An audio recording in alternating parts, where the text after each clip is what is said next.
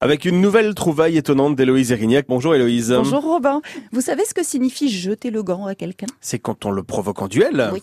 Hein, c'est ça. ça, se fait plus, c'est interdit maintenant. Non, c'est interdit. Mais vous savez, C'est oui, c'est Je jetterais bien mon gant à des gens, oui. j'ai des C'est idées les comme ça. conséquences derrière après qui C'est sont ça. plus embêtantes.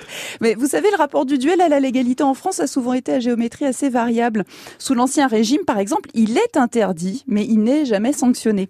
À la Révolution, l'Assemblée législative rend un décret d'amnistie générale sur les duels. Et alors, au 19e siècle, là, c'est un festival, c'est une pratique courante dans la noblesse et la bourgeoisie. Il fait même l'objet d'une codification. En 1879, le comte du Verger Saint-Thomas, officier supérieur de cavalerie et ancien député, édite le nouveau code du duel. C'est très impressionnant, on le trouve sur Gallica, la bibliothèque virtuelle de la BNF.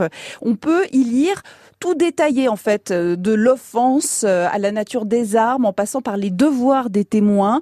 On y distingue le duel au pistolet de pied, de pied ferme, le duel au pistolet à volonté, un duel au pistolet à ligne parallèle, le duel à la carabine, à cheval, au fusil, au sabre ou à l'épée. D'accord, mais, mais alors on se bat pourquoi alors? Quelles sont les règles pour lesquelles on a le droit? Ah bah pour, pour le cœur d'une femme, bien sûr, ou un litige en affaires, la réparation d'une humiliation, ou une rivalité politique d'ailleurs. Le duel est à la mode, même si plusieurs décrets tentent de l'interdire.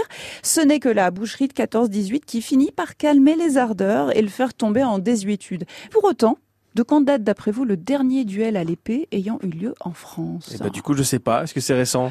Plutôt, relativement, 21 avril 67. Il met en scène nul autre que Gaston Defer, maire de Marseille, et René Ribière, député du Val d'Oise. D'accord. Et ils sont engueulés pourquoi alors? Un truc super grave. Ouais. Super Bah, grave. J'imagine.